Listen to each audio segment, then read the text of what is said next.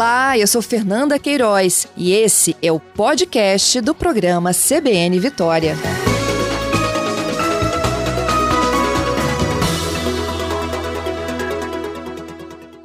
Doutor Diego, bom dia. Bom dia, Fernanda. Bom dia a todos. Doutor Diego, é, levando, se a gente pudesse pegar como exemplo, né, esse episódio, foram quatro anos em que a criança vinha sofrendo um abuso dentro do ambiente familiar. E o, o que ela, inclusive, já contou, né, a, a, enfermeira que vem dando assistência a ela em Pernambuco, de que ela tinha muito medo de que o avô morresse e por isso ela permanecia calada. E, e a gente sabe que essa não é uma condição exclusiva desta menina, né, de São Mateus. Isso pode estar, neste momento, inclusive, acontecendo em muitos lares do Espírito Santo. Sem dúvida nenhuma, Fernanda. A gente sabe pela expertise que nós temos na delegacia, que o perfil do abusador, na esmagadora maioria das vezes, é alguém muito próximo da vítima, alguém do seu círculo familiar. Sim, e no caso dessa menina era o tio, mas há casos de próprio pai, do próprio avô, dos próprios irmãos. É, o modus operandi do, desse abusador é, é muito parecido. Na maioria das vezes, mais de 70% das vezes, nós temos estudos nesse sentido já. Os abusos sexuais contra as crianças ocorrem dentro de casa. E, e geralmente as crianças e os adolescentes é, acabam sendo vítimas por alguém que é muito próximo do seu círculo familiar, do seu círculo social, ou até mesmo o círculo de vizinhança dessa, dessa vítima. Elas se e essa proximidade, doutor Diego, é o que traz a confiança da relação, não é isso? Com certeza. Elas, muitas vezes, as vítimas, elas acabam também, é, como tem o abusador dentro de casa, elas ficam com receio de falar que estão sendo abusadas, inclusive para pessoas da sua, da sua confiança. É, então, às vezes, ela está sendo abusada por algum familiar, ela tem medo de contar para a mãe, porque o abusador ameaçou ela e a, a, ameaçou também um mal grave à sua, à sua mãe, ao seu parente.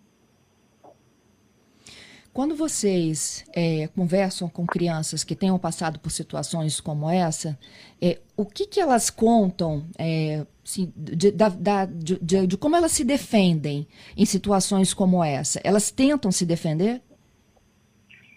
Não, infelizmente, elas não têm qualquer tipo de defesa, porque elas são muito novas. Os casos que nós temos aqui na delegacia de estupro de vulnerável, tem muitos casos de crianças que elas muitas vezes não sabem o que, está acontecendo, não sabem que, inclusive, estão sendo abusadas.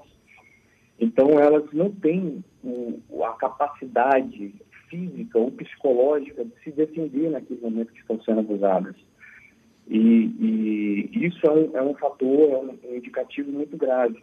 O estupro de vulnerável é o que nós chamamos de um delito clandestino, porque na grande maioria das vezes o abuso acontece sem nenhuma testemunha, sem nenhuma outra pessoa que pudesse fazer essa defesa para a criança, que inclusive ela própria não consegue fazer. Ah, diante da ameaça, ela esconde o fato, mas ela demonstra de alguma outra forma que ela não está confortável com a situação? Que a gente pudesse, assim, olha, acender um sinal de alerta na escola, no pediatra, no próprio ambiente familiar, com algum amiguinho? Sim, existem vários sinais. Nós temos, inclusive, uma psicóloga, uma assistente social aqui na unidade, que ela passa esse tipo de, de cartilha para os familiares que existem vários sinais que a vítima pode demonstrar para aquele familiar é, que está sendo abusado, como, por exemplo, mudança no comportamento, é, mudanças é, de humor sem nenhuma causa aparente. É, muitas vezes ela sente coceiras pelo corpo, como se se, se sentisse suja, né? e ela muitas vezes também leva é, repetidamente a sua mão ao seu órgão genital. Então, esses sinais são muito importantes para pessoas é, fiquem atentas. É uma forma de você já tentar acender, virar a chavinha, né, e falar, opa, está acontecendo alguma coisa. E aí quando se descobre, doutor Diego, né, dentro do ambiente familiar, se é um pai, é uma pessoa próxima, é, como é que a, a família ali se organiza e se estrutura para encaminhar para uma denúncia? Fernanda, é muito importante redobrar a atenção, porque como a vítima não consegue muitas vezes se defender ou até mesmo expressar que está sendo abusada, cabe ao adulto, aquela pessoa, aquele familiar que se importa com a criança, em ficar muito atento em relação ao que está acontecendo. É, nós temos, nós acreditamos que tem na nossa unidade exista uma demanda reprimida é, para apuração desse tipo de delito, o estupro de vulnerável. Porque as crianças, durante esse período de pandemia, é, é, durante esse período de quarentena, elas não estão saindo muito de casa. Então, isso faz com que o abusador tenha mais oportunidades para praticar esse, esse crime, esse tipo de delito contra a vítima. É, a gente também tem aqui um dado muito importante e interessante, é que muitas vezes, porque ela se sente é, hostilizada, se sente ameaçada dentro da sua própria residência, ela acaba falando que foi abusada para uma pessoa fora do seu círculo familiar, fora do seu círculo de, de habitação. Né? Muitas vezes é um, é um professor, é uma mãe de uma, de uma amiga. Inclusive, nós temos um caso recente aqui de um pastor que noticiou esse, o delito é, de estupro de vulnerável de uma criança que, tá, que estava sendo abusada. Então, durante essa quarentena, se a vítima não tem é, oportunidades para falar para outras pessoas fora do seu círculo familiar e de habitação, é, fica muito mais importante os pais, a, os familiares, as pessoas que se importam com a vítima, que é a sua grande maioria, ficarem atentos a esses tipos de mudanças de comportamento e de humor. Delegado, é, eu tenho um dado aqui, né, que de janeiro a julho deste ano foram 313 denúncias à Polícia Civil de abusos sexuais contra menores, né? O senhor disse que mesmo assim pode haver uma subnotificação por conta da, da, do isolamento social. Qual é a média desse número, então? Fernanda, nós não temos esse número preciso, esse dado exato mas nós acreditamos que existe sim uma demanda reprimida para a apuração desse tipo de delito, isso é ocasionado principalmente por conta é, da falta de oportunidade que a criança tem para manifestar a outras pessoas fora desse círculo que está sendo abusada. Mas esse número, então, é muito maior do que essas 300 denúncias que vocês já receberam? Nós acreditamos que existe, sim, essa demanda reprimida e que o número pode ser muito maior e que pós-pandemia, pós-quarentena, quando as crianças estiverem indo para a escola, é, nós acreditamos que possa, ser, pode, possa haver sim é, mais notificações é, acerca de abusos dessas crianças e adolescentes aqui na nossa unidade. O que esperar do ser humano, doutor Diego, com um número tão assustador como esse?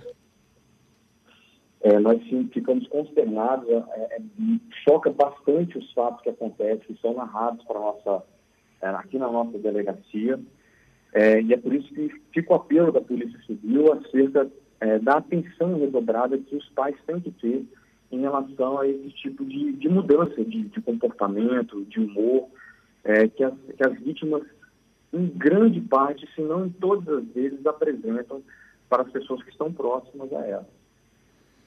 Se a gente desse é, um passo a passo aqui para essa família, né, por algum membro da família, identificou essa mudança de comportamento, precisa de fazer o quê? Conversar com ela?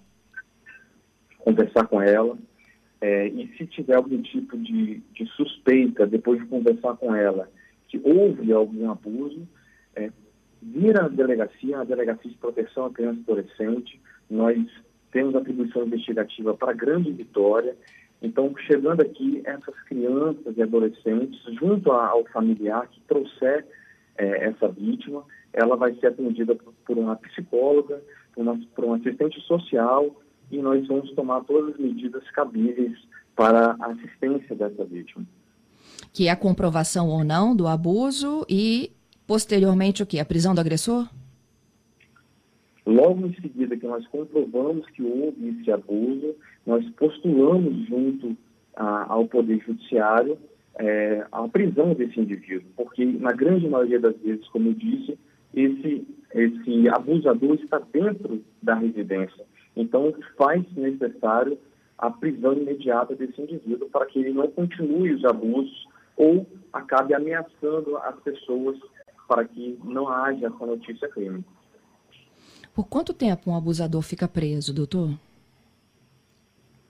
Isso depende muito da, da sentença do juiz. A pena do estupro de vulnerável é de 7 a 15 anos. Então, a depender de quantas vezes ele praticou esse delito, esse delito que é considerado hediondo, ele pode ficar muito mais tempo preso e encarcerado. É o tempo que essa família tem para se reestruturar e, de certa Sim. forma, também sumir né, do paradeiro desse cara, dessa pessoa, né? que nem necessariamente é homem também, né, doutor? E nem Não, os abusados são todos meninas, né? Exatamente. A grande maioria são meninas é, das vítimas, né? E a grande maioria dos abusadores são homens. Mas nós temos vários e vários casos é, do contrário, de vítimas do sexo masculino e de abusadoras também. Quando a família não é da Grande Vitória, existem unidades de atenção à criança no interior ou eles procuram a delegacia do município? A delegacia do município é a delegacia que tem atribuição é, necessária e respectiva para a apuração do delito.